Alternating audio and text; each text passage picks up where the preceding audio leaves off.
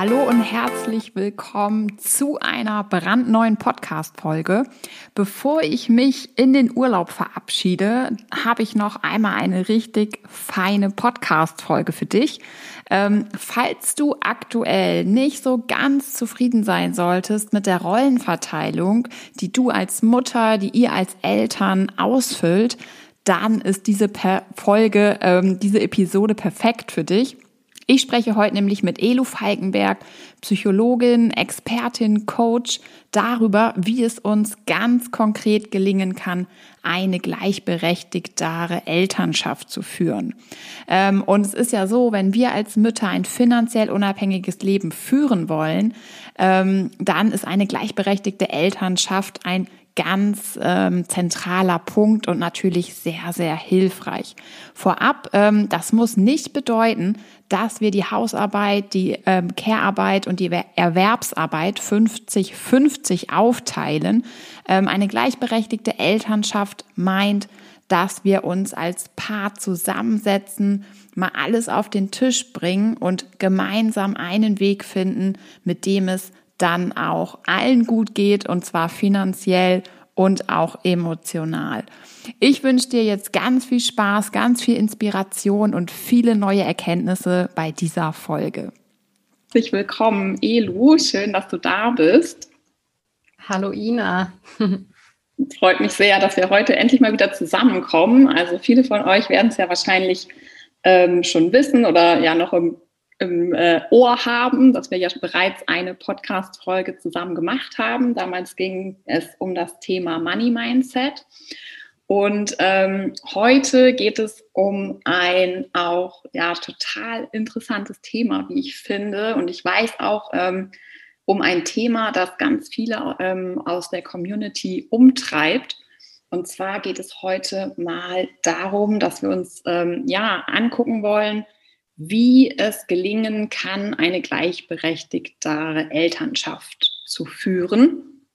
Und ähm, Elu, der ausschlaggebende Punkt, ähm, dass ich auch ja jetzt super gerne schon seit Wochen, ehrlich gesagt, diese Podcast-Folge mit dir machen wollte, ähm, war eine Story-Umfrage, die ich ähm, bei Instagram gestellt hatte. Und zwar habe ich da einfach mal gefragt, weil ich das so von Kursteilnehmerinnen immer mal schon so ein bisschen mitbekommen hatte, ähm, dass einfach so dieses Thema ja, Rollenverteilung in der Partnerschaft, insbesondere wenn Kinder da sind, ähm, ja, bei vielen ähm, nicht so läuft, wie sie es gerne hätten. Und da habe ich einfach mal eine Umfrage gemacht und gefragt, okay, wer von euch ist denn eigentlich erstens zufrieden mit der Rollenverteilung, so wie sie zu Hause ähm, ausgeführt wird? Und wer hat, hat sich das vorher anders vorgestellt? Und ähm, es war erstens eine Umfrage, wo wahnsinnig viele mitgemacht haben. Also man hat echt so richtig gemerkt, okay, that's ein Thema. Ja, da, äh, Nerv getroffen. Genau, Nerv getroffen. Und äh, die Antwort war auch total klar. Also es waren irgendwie um die 95 Prozent, die halt geschrieben haben, erstens unzufrieden und zweitens ähm, völlig andere Vorstellungen vor, vorher gehabt bevor man dann tatsächlich Eltern wurde. Und ähm, genau, wie ihr alle wisst, mein Thema ist ja nun ähm, finanzielle Unabhängigkeit und was ich aber natürlich ähm, gleichsetze, muss ich sagen, oder, oder wo ich so einen Zusammenhang in dem Ganzen sehe, ist einfach der, dass je gleichberechtigter wir in unserer Beziehung leben und als Eltern leben, desto leichter wird es uns Müttern natürlich auch gemacht, ein finanziell unabhängiges Leben zu führen, weil ähm, klar, wenn wir uns gegenseitig unterstützen, mhm. wenn Care-Arbeit und Erwerbsarbeit fairer verteilt wird, dann geht damit einher, dass wir mehr verdienen, dass wir dadurch besser vorsorgen können. Und wir haben auch beispielsweise mehr Zeit, uns eben mit Themen wie Weiterbildung zu beschäftigen. Wir haben beispielsweise Zeit, dass wir uns um unsere ja. Finanzen überhaupt kümmern weil wir nicht irgendwie komplett zugeballert sind ähm, mit 100% Care-Arbeit und dann vielleicht noch unserem Teilzeitjob und einfach gar keine Kapazität dafür haben. So, so viel erstmal zur Einleitung. Ich bin keine Expertin auf dem Gebiet. Ähm, ich kann natürlich ein bisschen aus dem Nähkästchen plaudern, äh, wie das bei uns zu Hause läuft. Aber ähm, ich möchte euch heute gerne mit diesem Podcast wirklich, ja, ähm, eine mega Hilfestellung anbieten, dass ihr raus, also ein Stück weiterkommt von der Situation. Ich bin unzufrieden mit der Rollenverteilung, was tun? Und dafür ähm, ja, bin ich super froh, dass Elu heute da ist. Ähm, Elu ist Psychologin und ähm, Expertin für gleichberechtigte Elternschaft und ähm, ja, schaut unbedingt auf dem Instagram-Profil vorbei. Ähm, da nehmt ihr schon unglaublich viel mit zu dem Thema. Und Elu, du kannst da aber auch natürlich jetzt gern nochmal ein bisschen über dich erzählen ähm, zu deinem Thema. Und ich freue mich dann total, wenn du uns gleich ähm, ja, direkt erzählst, was wir tun können, wenn wir gleichberechtigter leben wollen. Ja, sehr gerne. Ja, danke Ina auch, dass äh, du mich hier eingeladen hast für dieses Podcast-Gespräch. Das Thema Gleichberechtigung oder noch konkreter gesagt gleichberechtigte Elternschaft ist so ein großes Herzensthema von mir, weil ähm, es einfach nach wie vor in unserer Gesellschaft so ist, dass wenn ein Paar ähm, zu einem Elternpaar wird, dass die Weichen da auf Ungleichberechtigung gestellt sind. Ähm, das sieht man zum Beispiel daran, wer quasi automatisch die unbezahlte Haus- und Care-Arbeit übernimmt. Das ist in den allermeisten Fällen die Mutter, äh, mhm. die da zurückschraubt. Und äh, ich bin persönlich so an dieses Thema gekommen, ähm, nachdem unsere Zwillingskinder äh, geboren wurden. Das ist so ein, ja, so ein bisschen mein Weg, der, der mich da so hingebracht hat. Und nach der Geburt unserer Zwillinge, das waren dann Kind zwei und drei, ähm, da hat mich der Patriarchatsschock getroffen. Also nach der Geburt unseres ersten Kindes waren bei uns die Umstände noch so ein bisschen ähm, speziell oder besonders. Äh, mein Mann war sehr, sehr schwer krank nach der Geburt unseres ersten Sohnes und war ein halbes Jahr sowieso zu Hause. Ich bin ein halbes Jahr nach der Geburt ähm, wieder erwerbstätig geworden, weil das auch so geplant war. Und äh, da habe ich das noch nicht so richtig gemerkt, wie ungleichberechtigt wir eigentlich sind und wie ungleichberechtigt auch mein Mann und ich leben, obwohl wir immer ein sehr ähm, ja, ich würde sagen, ein sehr ja, aufgeschlossenes und auch sehr gerechtigkeitsliebendes Paar waren. Ja. Ähm, und wie wenig gleichberechtigt wir sind, habe ich dann eben nach dieser Zwillingsgeburt gemerkt. Ne? Da waren dann die Umstände wieder ein bisschen anders. Mein Mann ist Vollzeit Erwerbsarbeiten gegangen. Ich äh, hatte ähm, dann eine längere Elternzeit eingereicht. Ähm, da kam dann auch noch hinzu, dass ähm, ich eigentlich ursprünglich meine, meine Arbeit, ich war Personalentwicklerin in einem sehr großen mittelständischen Unternehmen, mhm. ähm, dass ich das total geliebt habe und dass ich wusste, wie, wie viel Spaß und wie viel Lebensqualität mir meine Erwerbsarbeit bringt. Ja. Ähm, und ich dann nach dieser Zwillingsgeburt gedacht habe, wie soll ich das denn jetzt hier auch noch unterkriegen? Ne? Wie soll ich jetzt auch noch meine Erwerbsarbeit hier unterkriegen? Und gleichzeitig war es aber auch so, dass ähm, vor der Zwillingsgeburt diese, diese Euphorie, diese Freude an meiner, an meiner ähm, Arbeit in der damaligen Anstellung nicht mehr so da war. Das heißt, mhm. es war für mich auch klar, ich muss mich da irgendwie umorientieren, weil ich diese, diese Freude und diese Lebensqualität durch meine Erwerbsarbeit wieder haben wollte. Genau, und da kam das dann auf, dass ich gemerkt habe, okay, ich, ich, so wie es jetzt gerade ist, kann ich das nicht noch unterkriegen mit meiner geliebten Erwerbsarbeit ähm, und dann auch noch vorher Zeit investieren, um mich überhaupt umzuorientieren und wieder meine, äh, meine Leidenschaft für meine Arbeit, meine Erwerbsarbeit äh, zu entdecken. Und ähm, ja, habe dann angefangen mit meinem Mann zusammen auch mit vielen Reibereien. Also das möchte ich gar nicht verheimlichen. Das hat schon auch geknirscht. Ähm, habe ich dann angefangen mit ihm zusammen, dass wir uns äh, ja in eine gleichberechtigte Partnerschaft dann entwickelt haben. Vielleicht an der Stelle noch äh, vorweg. Gleichberechtigt ist nicht gleichzusetzen mit einer 50-50-Aufteilung. Die 50-50-Aufteilung ist ein Modell von der gleichberechtigten Partnerschaft. Was eine gleichberechtigte Partnerschaft ausmacht, ist, dass man sich wirklich ähm, einigt, wer welche Aufgaben übernimmt. Mhm. Und da ist es ganz wesentlich anzuerkennen, dass Hausarbeit und Kinderbetreuung, also Care-Arbeit, Arbeit ist. Der Hauptunterschied ist halt, ja. Haus- und Care-Arbeit ist unbezahlt, Erwerbsarbeit ist bezahlt. Aber es ist alles Arbeit. Ja. Wenn man das mal in, äh, in Zeit gegenrechnet, ne, wenn man jetzt mal, wenn man mal ein ganz plakatives Beispiel nimmt, ähm, der ähm, Mann geht Vollzeit Erwerbsarbeiten und äh, die Frau kümmert sich Vollzeit oder hauptsächlich um Haus- und Care-Arbeit. Wenn man das in Zeit rechnet, der Mann geht von, sagen wir mal, acht bis fünf oder sagen wir auch bis sechs Erwerbsarbeiten und danach ist Feierabend. Die Frau, gerade wenn das Kind noch klein ist, arbeitet, sobald sie die Augen aufmacht, bis sie die Augen schließt. So ja. ungefähr. Und teilweise auch noch dazwischen. Ja. Je nachdem, je nachdem, wie klein das Kind ist. Ne? Und ähm, das, das ist eigentlich so, weil du auch eben gefragt hast, was können wir tun? Das ist ein sehr, sehr wichtiger Schritt am Anfang, auch für die Mütter selber, das ist ja oft so, wir sehen das ja auch selber oft so als, naja, wir machen ja auch nichts.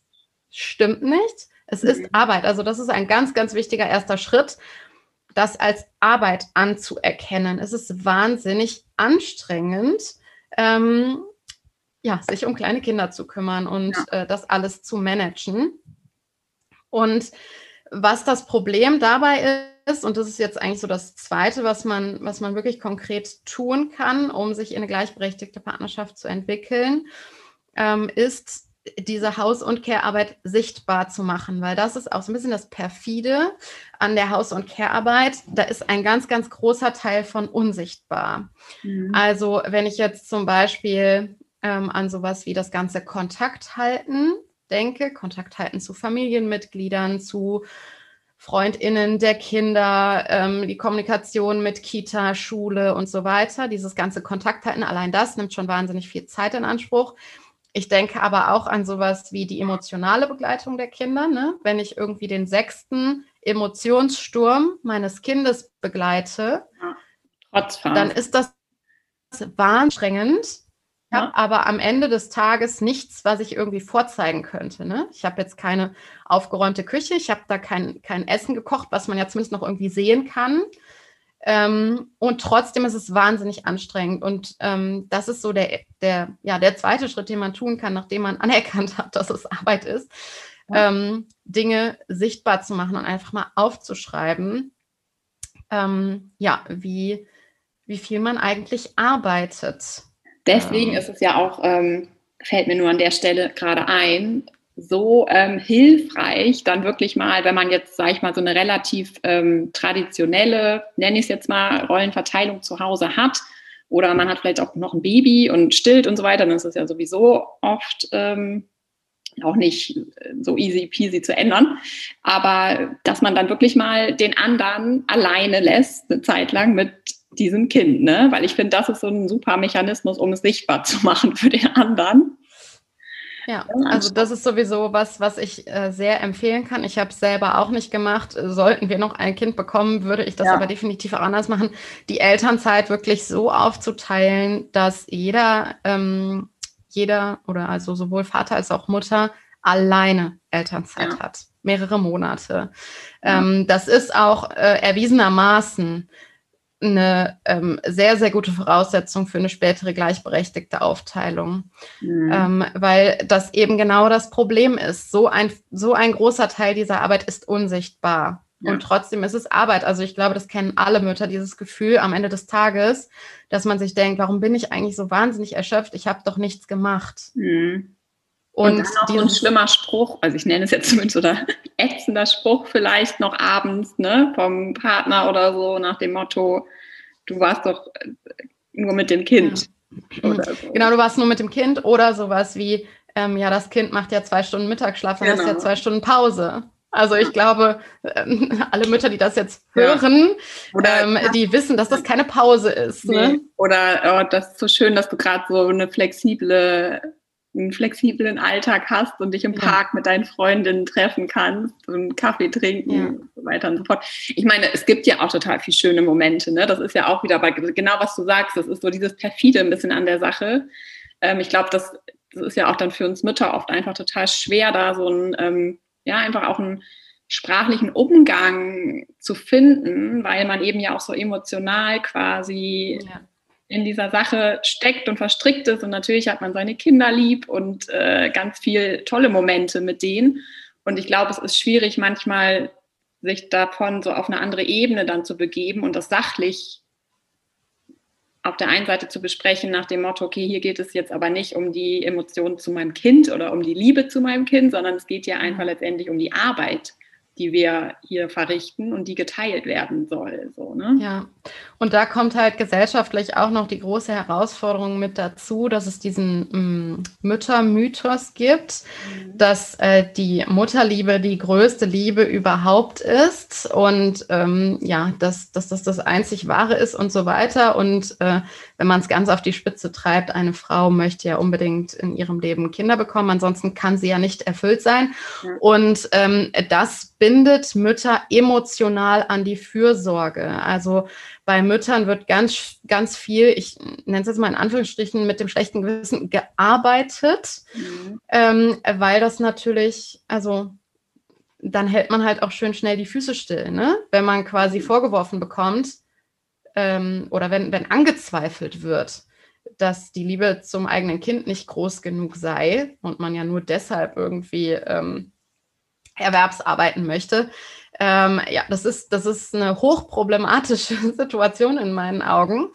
Ähm, und ähm, ja, einfach auch wahnsinnig äh, ungerecht. Und das, was du gerade sagtest, dass es so problematisch ist, das auch zu Hause anzusprechen, ja, das, das sehe ich auch so. Und ich habe das selber auch ähm, als herausfordernd erlebt oder erlebe das auch noch jetzt, noch auch in meinen Kursen, dass es wirklich anstrengend ist, ähm, sich da auch von diesem Groll, den man manchmal vielleicht auch dem Partner gegenüber hat, weil man fühlt sich alleingelassen, man fühlt sich nicht gesehen, nicht wertgeschätzt und so weiter, sich davon ein Stück weit zu lösen. Denn ja, ich kann das total verstehen, dass man sich ungerecht behandelt fühlt und unzufrieden ist und unglücklich mit dieser Situation.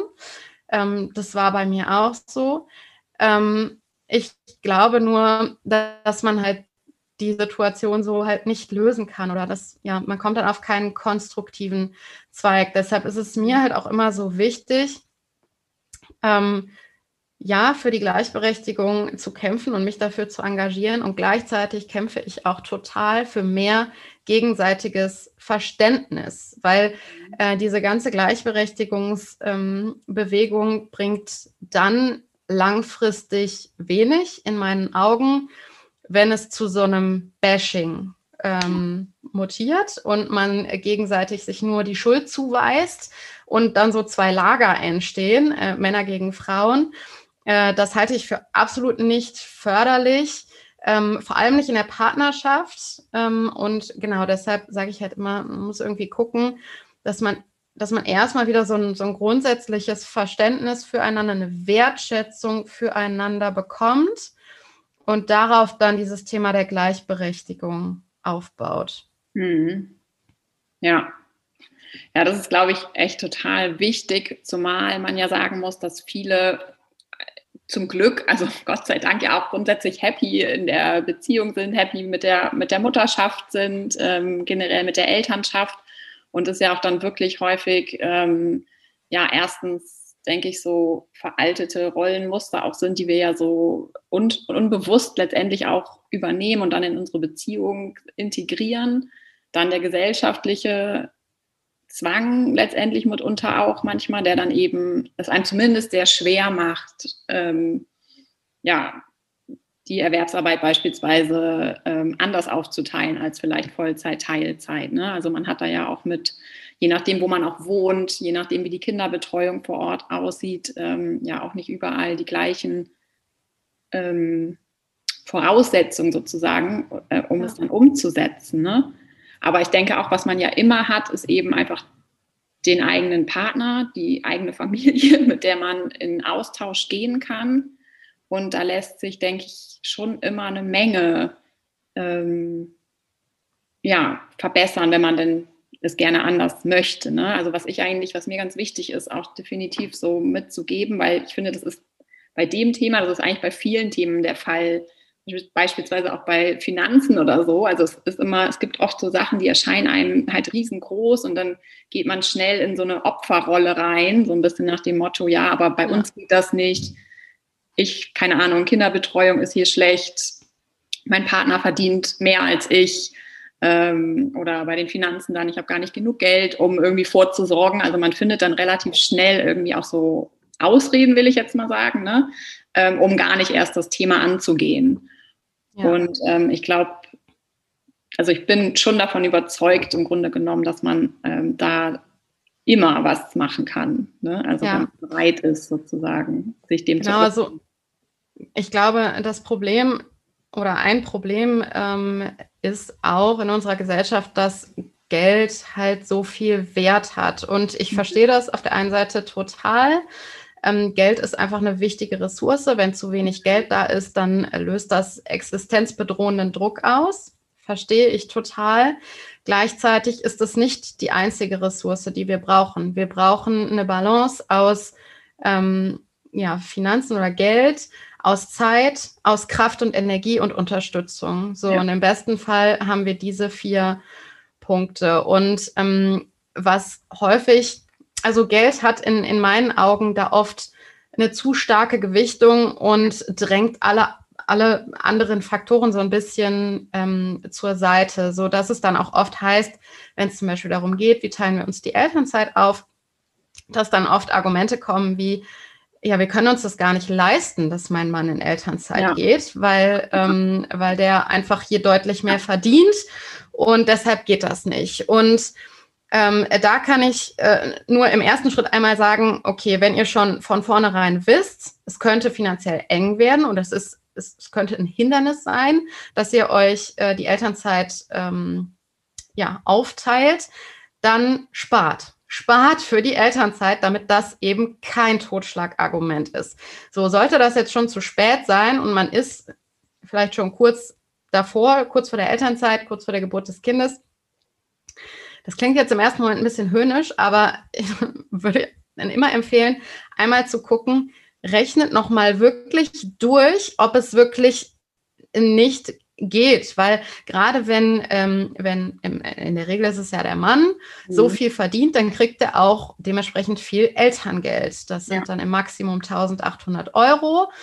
Wenn ähm, dann eine Elternzeit durch den, durch den Vater äh, dann gerade läuft, dann kann man zum Beispiel auch überlegen, ob man in der Zeit als Mutter wieder in eine Teilzeiterwerbsarbeit zurückgeht und diese 1800 Euro äh, Elterngeld noch aufstockt.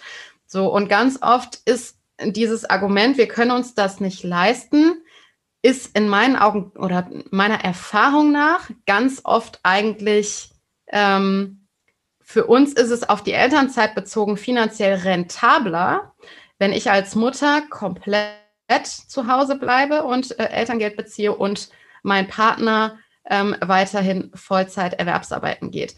Und wenn man das nur auf die Elternzeit bezieht, dann stimmt das bestimmt in den meisten mhm. Fällen, dass es finanziell rentabler wäre. Aber langfristig gesehen äh, oder auch mittelfristig gesehen, ist es in den allermeisten Fällen nicht finanziell rentabler. Also das ist auch oft das Herausfordernde, dass so eine gleichberechtigte Partnerschaft ähm, kann manchmal im ersten Schritt äh, unökonomische Entscheidungen beinhalten, dass es zum Beispiel auf die Elternzeit bezogen mhm. tatsächlich finanziell weniger rentabel ist. Langfristig gesehen ist es aber mit Sicherheit rentabler, denn ähm, beide sind vielleicht relativ kurz ähm, aus der Erwerbsarbeit, ähm, ja, haben da pausiert. Ähm, das bedeutet, dass ja, die, der Wiedereinstieg leichter ist. Das bedeutet auch, dass die Karrierechancen ähm, oder also wie man, je nachdem, wie man Karriere bezeichnet, aber äh, ne, also man, ja. man kann sich da beruflich vielleicht deutlich besser weiterentwickeln, als wenn man wirklich über Monate oder Jahre ähm, draußen ist. Und natürlich hat es auch einen Einfluss auf die Rente von beiden.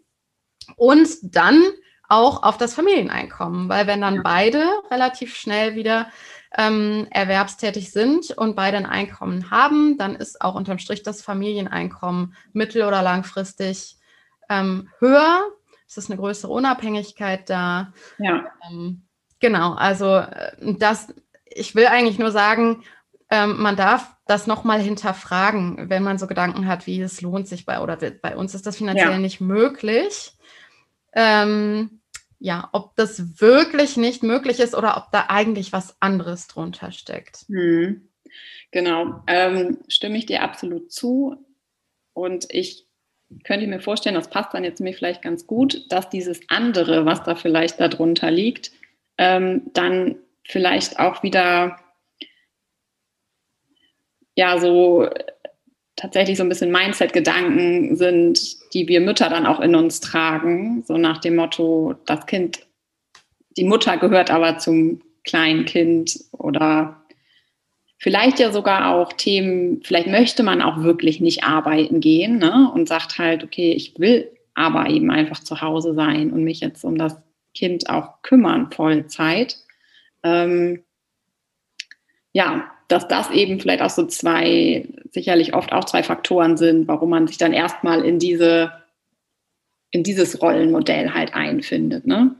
Ja, total. Also da gibt es viele Glaubenssätze, die so im Kollektiv herumschwirren und wovon ein Großteil dann auch zu individuellen Glaubenssätzen ähm, wird.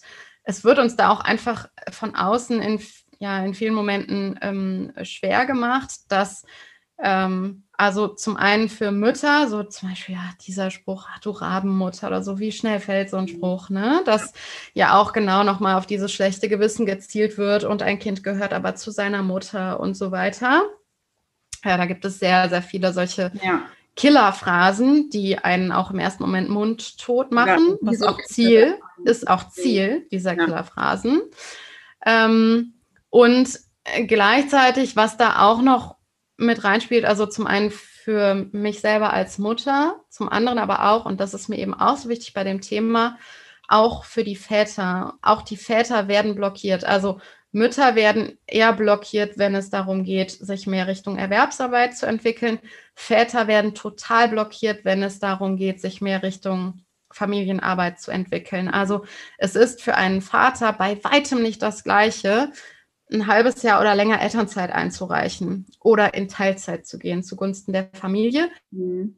Das ist für Väter deutlich schwerer als für Mütter. Und Vätern wird auch ganz oft, und da sind wir wieder bei diesem gesellschaftlichen Aspekt, auch beim Rollenbild Mann oder Rollenbild Vater, mhm. äh, ein äh, Vater, der sich vermehrt um die Kinder kümmert, ähm, dem wird zum Beispiel auch schnell die Männlichkeit abgesprochen. Und dann fallen da so Sprüche wie, äh, hast du keine Frau zu Hause, musstest zu Hause aber auch deine Eier abgeben. So. Ja. Ähm, also es ist, es ist dieses Zusammenspiel, ne? wenn man mal auf das System guckt.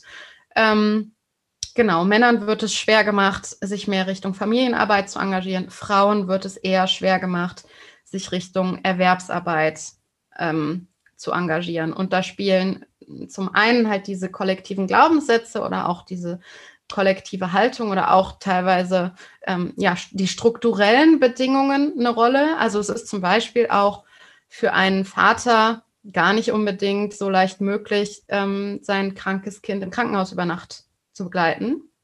Für eine mhm. Mutter ist es kein Thema. Ähm, das meine ich mit strukturell. Das ist ein Beispiel. Für, ja. Und da gibt es sehr viele. Genau, und zum anderen sind das halt die individuellen persönlichen äh, Glaubenssätze oder Themen, die man da hat. Und es ist bei uns Menschen halt auch so, dass wir in unserem Verhalten zu einem absoluten Löwenanteil das reproduzieren, was wir kennen. Ja. Und wir haben bis jetzt halt noch wenig, es kommt langsam mehr, aber es gibt wenig ähm, ja, Vorbilder, die wir in diesem Bereich haben, wo sich Eltern wirklich gleichberechtigt aufteilen. Mhm. Ähm, Im plakativsten Fall ist das halt diese 50-50-Aufteilung. Ne? Da sieht man es halt am plakativsten und am deutlichsten. Aber wie gesagt, das ist eine Möglichkeit von einer gleichberechtigten mhm. Partnerschaft. Also ich ähm, kann ja mal ganz kurz erzählen, wie das bei mir nämlich so war. Das finde ich mich auch total interessant. Ähm, dass ich ja ähm, unfreiwillig, also durch Zufall letztendlich, an einen Mann geraten bin, der ähm, einfach keine Lust hatte, diese finanzielle Verantwortung zu 100 Prozent selbst ja. zu übernehmen. Und ich damit sozusagen aber auch erstmal klarkommen musste. Gar nicht, weil ich jetzt geplant hatte. Wir haben uns kennengelernt, da haben wir beide Vollzeit gearbeitet und so weiter und so fort, keine Kinder und so weiter. Ähm, da war ja alles ähm, natürlich erstmal sowieso ähm, ja, einfacher. Entspannt. Entspannt und einfacher, ja. genau. Ähm, und aufgewachsen bin ich auch mit so einem klassischen, also meine Eltern Vollzeit, Teilzeit halt, Modell. Und ähm, ja, ich hatte damit auf jeden Fall auch, also ich wurde damit echt gechallenged, so, ne? Erst, also ja. von, das war dann irgendwie von Anfang an aber auch klar, dass das halt so ist. Also, dass dass da sozusagen auch, ähm, ja, von seiner Seite aus so Grenzen stehen, nach dem Motto, ich habe gar nicht Lust, dann noch mehr zu arbeiten und also bis dahin so ungefähr und dann ist gut und dann ist irgendwie dein Beitrag gefragt. Ne? Und äh, von Anfang an halt auch viel, ähm, ja, ich will Zeit für meine Hobbys haben, ich will Zeit äh, dann für, äh, für das Kind haben und so weiter und so fort. Und das ist ja jetzt auch ein jahrelanger Prozess irgendwie schon so, der ähm, dann bei mir sozusagen angefangen hat und ähm, heute bin ich total dankbar darüber, dass ich sozusagen dadurch gezwungen wurde. Interessant finde ich jetzt aber auch nach dem, was du gesagt hast, dass auch da ja letztendlich ähm, ich nicht der ausschlaggebende Faktor war, sozusagen, der das gefordert hat, ne? sondern mein Partner sozusagen. Also gut für mich jetzt, aber ähm, ich glaube, also ich hätte, könnte mir auf jeden Fall vorstellen, wenn das jetzt nicht so gewesen wäre, wenn ich jetzt jemanden da gehabt hätte, der halt irgendwie einfach so klassisch, ja, noch mehr Karriere vielleicht oder so, oder dass ich das in dem Moment dann auch ganz schön gefunden hätte. Ja, also es gibt so ein, ich habe den letzten Teil nicht verstanden. Nein, nur dann alles so nach dem Motto, alles safe. Ja. Und ich gucke dann mal so. Und ja. ich, das ging nicht so richtig bei uns. Also ich musste dann quasi auch ich wusste, dass ich halt, dass von mir das immer gefordert sein wird, sozusagen. Ja. Und eben nur so aus der, aus, ähm, das mit meiner, sozusagen mit mein, meinem Elternhaus verglichen, da habe ich dann einfach immer mal wieder gemerkt, ne, sei es bei irgendwelchen Glaubenssätzen, gerade auch dieses, wenn er dann halt hauptsächlich, keine Ahnung, im Kindergarten irgendwie ähm, ähm, präsent ist, dass ich mich dann manchmal so dabei erwische, dass ich dann mir auch manchmal so, so denke, finden die das jetzt eigentlich komisch, dass ich da irgendwie höchstens einmal in der Woche auftauche oder vielleicht drei Wochen auch nicht. Ja. Ja. Ja. Ja, bei uns ist das zum Beispiel das Thema Kinderarzt. Ne? Also mein Mann ähm, übernimmt komplett alle Kinderarzttermine. Ähm, da, also ich, wir haben Anfang des Jahres den Kinderarzt gewechselt oder die Kinderärztin. Ich habe die Kinderärztin noch nie gesehen, ich kenne die nicht. Ja. Ähm, und, und, da werden wir auch manchmal, glaube ich, komisch angeguckt. Aber was ich eigentlich sagen wollte, ist, es gibt so ein paar mh, hm, Treiber für eine gleichberechtigte Partnerschaft oder eine optimale Voraussetzung auch für eine egalitäre Aufteilung.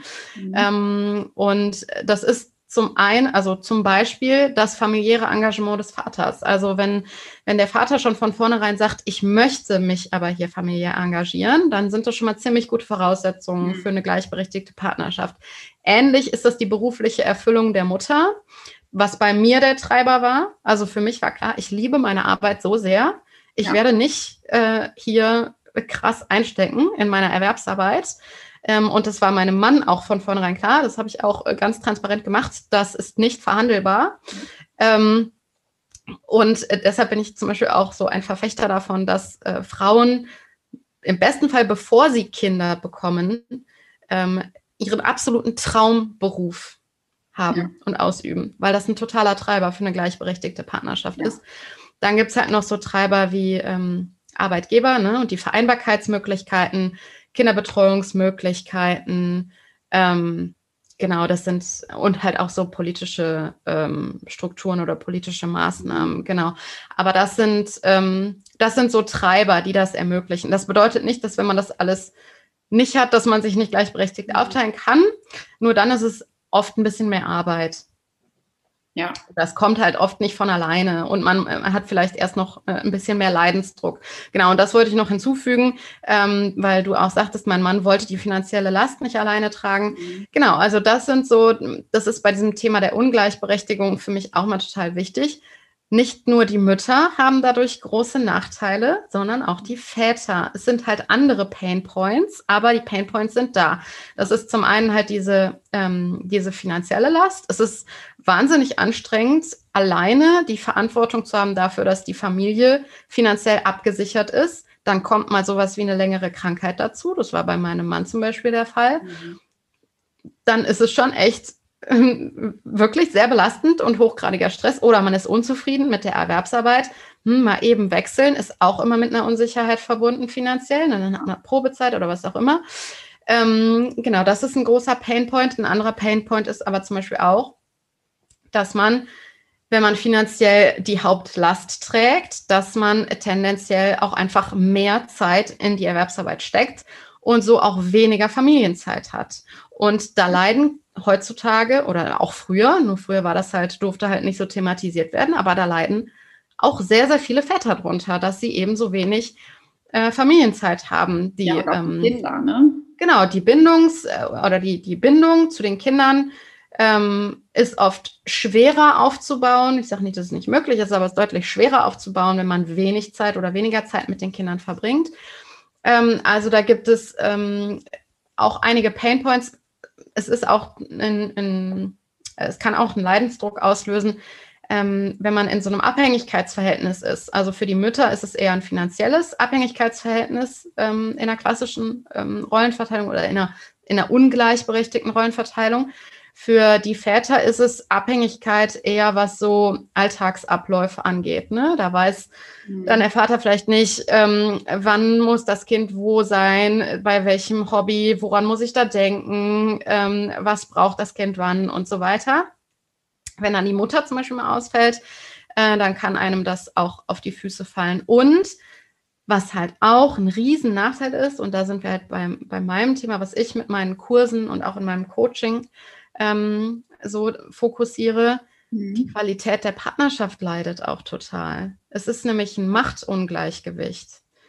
Was die Finanzen angeht, ist das Machtungleichgewicht zugunsten der Väter. Aber was halt dieses, die, die Einflussmöglichkeiten oder auch die Entscheidungsmöglichkeiten des Kind oder die Kinder betreffend angeht, ist das Machtverhältnis zugunsten der Mutter. Und ähm, ich möchte kein Machtungleichgewicht in meiner Partnerschaft haben. Das, ähm, ja. Ja, krass, das, so sieht man das. Mich einfach ganz klar, dass, dass, dass ich das möchte, weil äh, das keine Partnerschaft auf Augenhöhe ist. Also total äh, richtig interessant, auf jeden Fall da mal so die Lupe drauf zu werfen, ne? sich da selbst auch mal so zu beobachten im Alltag ähm, als Mutter, wann man dann vielleicht da auch ja den Partner in die Schranken weist oder ja. vielleicht auch ne, so Sätze los, loslässt von wegen, ich mache das jetzt mal eben schnell. Ja, ich kann das eh besser. Ich kann das eh besser, dann geht das schneller. Ach, sie kennt das ja. so oder er kennt das so. Und was man dann eigentlich direkt damit auch zwischen den Zeilen sozusagen sagt, ne? Eigentlich ja wirklich die ganze Zeit eher nach dem Motto, du bist inkompetent, oder? Ja. Ja, das ist halt auch das Problem der Väter. Ne? Denen wird halt schnell die Kompetenz abgesprochen, dass sie sich wirklich vernünftig um die Kinder kümmern können. Mhm. Ähm, wenn ich ein Wochenende ähm, beruflich unterwegs bin, dann werde ich ganz oft gefragt, so, krass, dein Mann ist alleine mit drei Kindern zu Hause, schafft er das überhaupt? Mhm. ich werde das nie gefragt, wenn mein Mann ein Wochenende weg ist. Mir spricht man da keine Kompetenz ab, meinem Mann schon. Ne? Ja, Genau, genauso wie auch ja ähm, ja, Telefon, Telefon, An, Telefonanruf oder Telefonnummern im Kindergarten, dann ja auch ne, meistens von den Müttern oder dann steht da schon direkt so Telefonnummer der Mutter bitte. Ja, ja, genau. Ja. Da haben wir noch einiges zu tun. Ja, auf jeden Fall. Also da gibt es echt richtig, richtig viel zu tun. Also ich fasse das mal ein bisschen zusammen. Also das Wichtige ist eigentlich, wenn man jetzt, sag ich mal, wirklich noch so absolut ähm, ja am Anfang steht und einfach wirklich so dieses Gefühl einfach erstmal hat, ähm, ich möchte was ändern, ich übernehme die ganze Familienarbeit, ich habe keine Zeit mehr für irgendwas so ungefähr. Ich fühle mich damit aber nicht wohl, dann ist es ganz, ganz wichtig, das Ganze erstmal sichtbar zu machen, ne? dass man einmal wirklich versucht, da auch die Emotionen so ein bisschen rauszulassen und zu sagen, okay, jetzt liste ich beispielsweise einfach mal auf, was ich von morgens bis abends ähm, alles übernehme. Und da geht es dann eben auch um Tätigkeiten. Und woran ich denke. Genau. Ganz wichtig. Woran ich, ich denke. Ja, ja, woran ich denken muss. Genau, Mental Load ja. ist ja hier auch dann so das ja. Stichwort. Ne? Ähm, das finde ich nämlich auch total krass, wenn man das alles mal aufschreibt und dann ne, Arzttermine, Kindergeburtstage, was da alles so zusammenkommt. Waschen, was weiß ich, also alles Mögliche und was dann eben entsprechend oder hier Urlaube recherchieren, also wirklich mal alles. Ne? Das ist, ähm, macht vielleicht auch Sinn, dass man sich dann mal da ein paar Wochen Zeit für nimmt ne? und das so aufschreibt. Gibt es da noch von deiner Seite aus irgendeine Methode oder irgendwas, wie man äh, vorgehen kann? Ja, also es gibt da ähm, ein, paar Methoden, die man da anwenden kann. Das ähm, eine ist zum Beispiel die äh, Steuerbordliste von Laura Fröhlich. Die ähm, kann ich dir auch, also können wir den Link auch in die Show Notes stellen. Ähm, von heute ist Musik Laura. Da ist schon mal so eine Auflistung, eine Excel-Tabelle, eine Auflistung darüber, was so im Haushalt anfällt, wie viel Zeit da drauf geht und so weiter.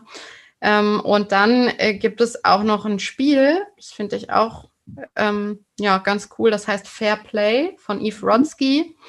Ähm, da geht es eben auch genau darum, dass man, also es ist, das würde ich eher empfehlen, wenn man plant, sich äh, die Aufgaben und Verantwortung anders aufzuteilen ab jetzt ich finde es heikel, wenn man das macht, um so eine Bestandsaufnahme zu machen. Dann geht das nämlich schnell in so eine Richtung, ja, aber ich mache doch viel mehr als du. Nee, ich mache doch viel mehr und dann ist es oft so ein ja. Wettstreit. Mhm. Ähm, genau, und ansonsten hilft es auch schon, sich wirklich das mal entweder aufzuschreiben, also im besten Fall aufzuschreiben, wirklich, was man, was man macht, woran man denkt, welche Aufgaben man den ganzen Tag hat, das irgendwie zum Beispiel auf Post-its schreiben. Oder wenn man ähm, wenn einem da so ein bisschen die Zeit fühlt, sich zum Beispiel eine Sprachmemo machen aufs Handy. Ähm, Hauptsache, es kommt erstmal so raus aus dem System. Ja. genau.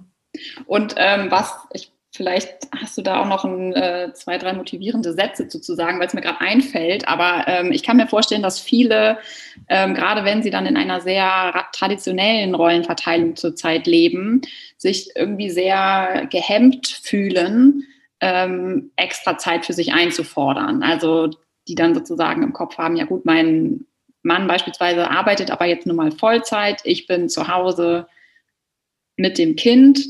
Ähm, ja, wie finde ich denn da nochmal so ein, zwei Argumente oder so dafür, um dann ins Gespräch zu gehen mit meinem Partner und zu sagen, ja, ich mache aber jetzt hier die Care-Arbeit, ich weiß, sie ist unbezahlt, aber es ist trotzdem Arbeit.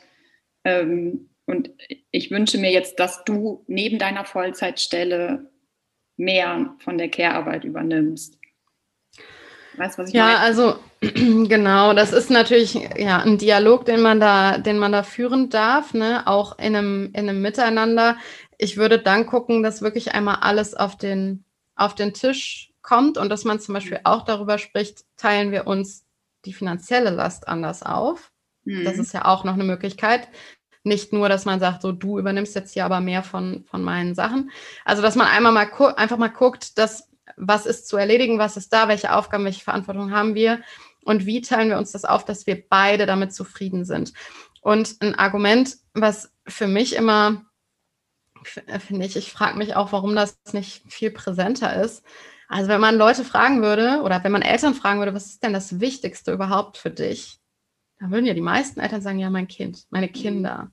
So, und dann aber zu sagen, ja gut, ich kümmere mich, also in, in der Regel ist es die Mutter, ich als Mutter, ich kümmere mich den ganzen Tag darum, dass das Kind überlebt, mhm. dass es dem Kind gut geht, dass das Kind genährt ist.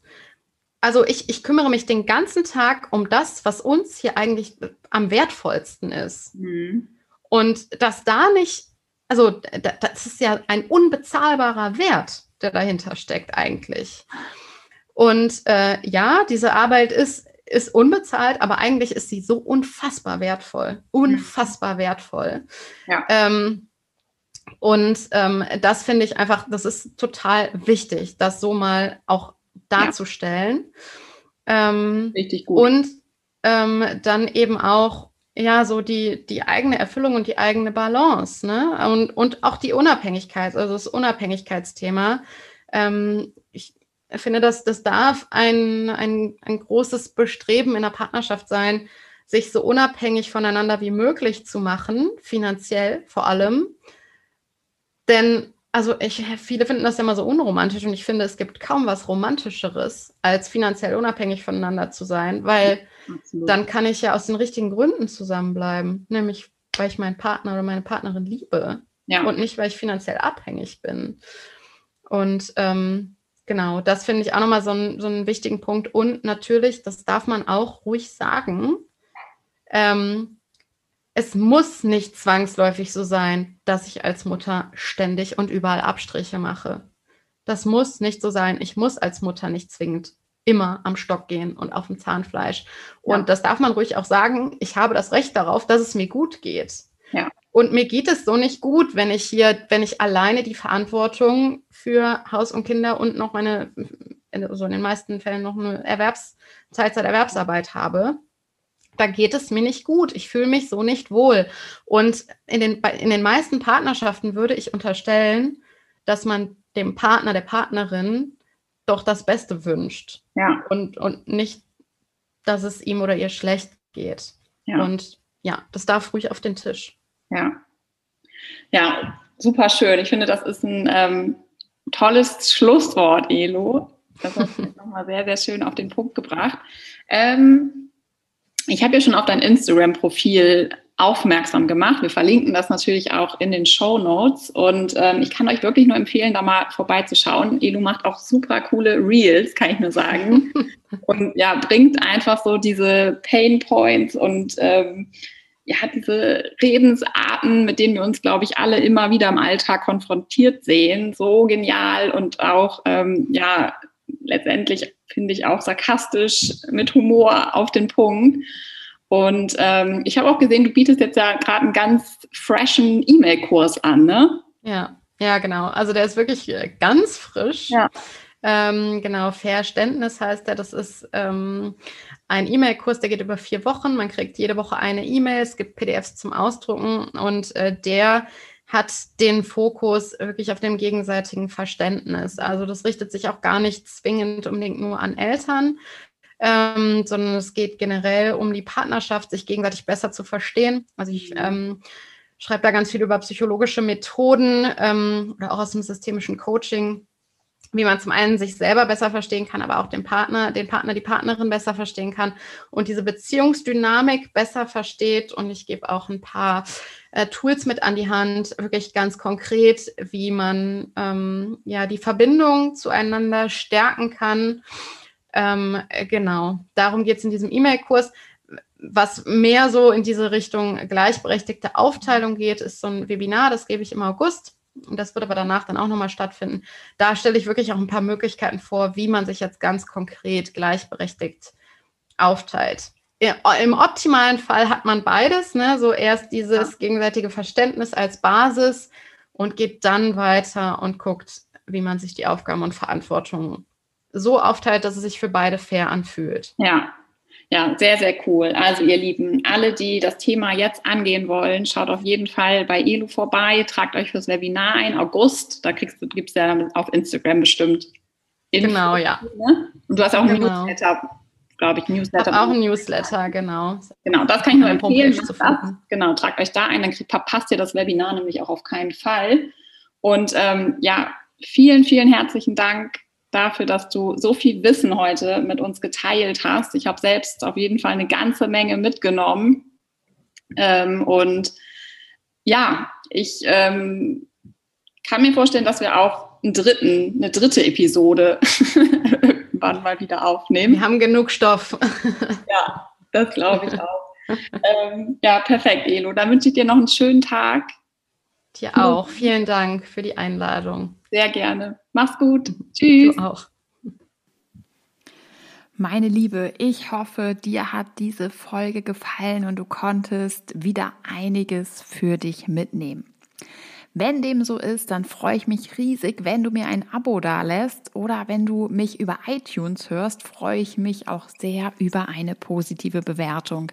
Denn dadurch kannst du mich und Mom Money unterstützen, denn der Podcast wird dadurch höher gerankt und ja, wir erreichen einfach noch mehr Mütter mit unseren Inhalten. Falls du noch mehr Tipps und Tricks zum Thema Vermögensaufbau haben willst, dann trag dich doch jetzt kostenlos für mein Newsletter an und verpass auch keine Podcast-Folge mehr. Folge mir auch sehr gerne auf Instagram und komm in die kostenlose Facebook-Gruppe nur für Mütter. Ich wünsche dir jetzt noch eine ganz schöne Zeit. Wir hören uns dann Mitte August nach meiner Sommerpause wieder. Lass es dir gut gehen, erhol dich und bis bald, deine Ina von Marmen Money.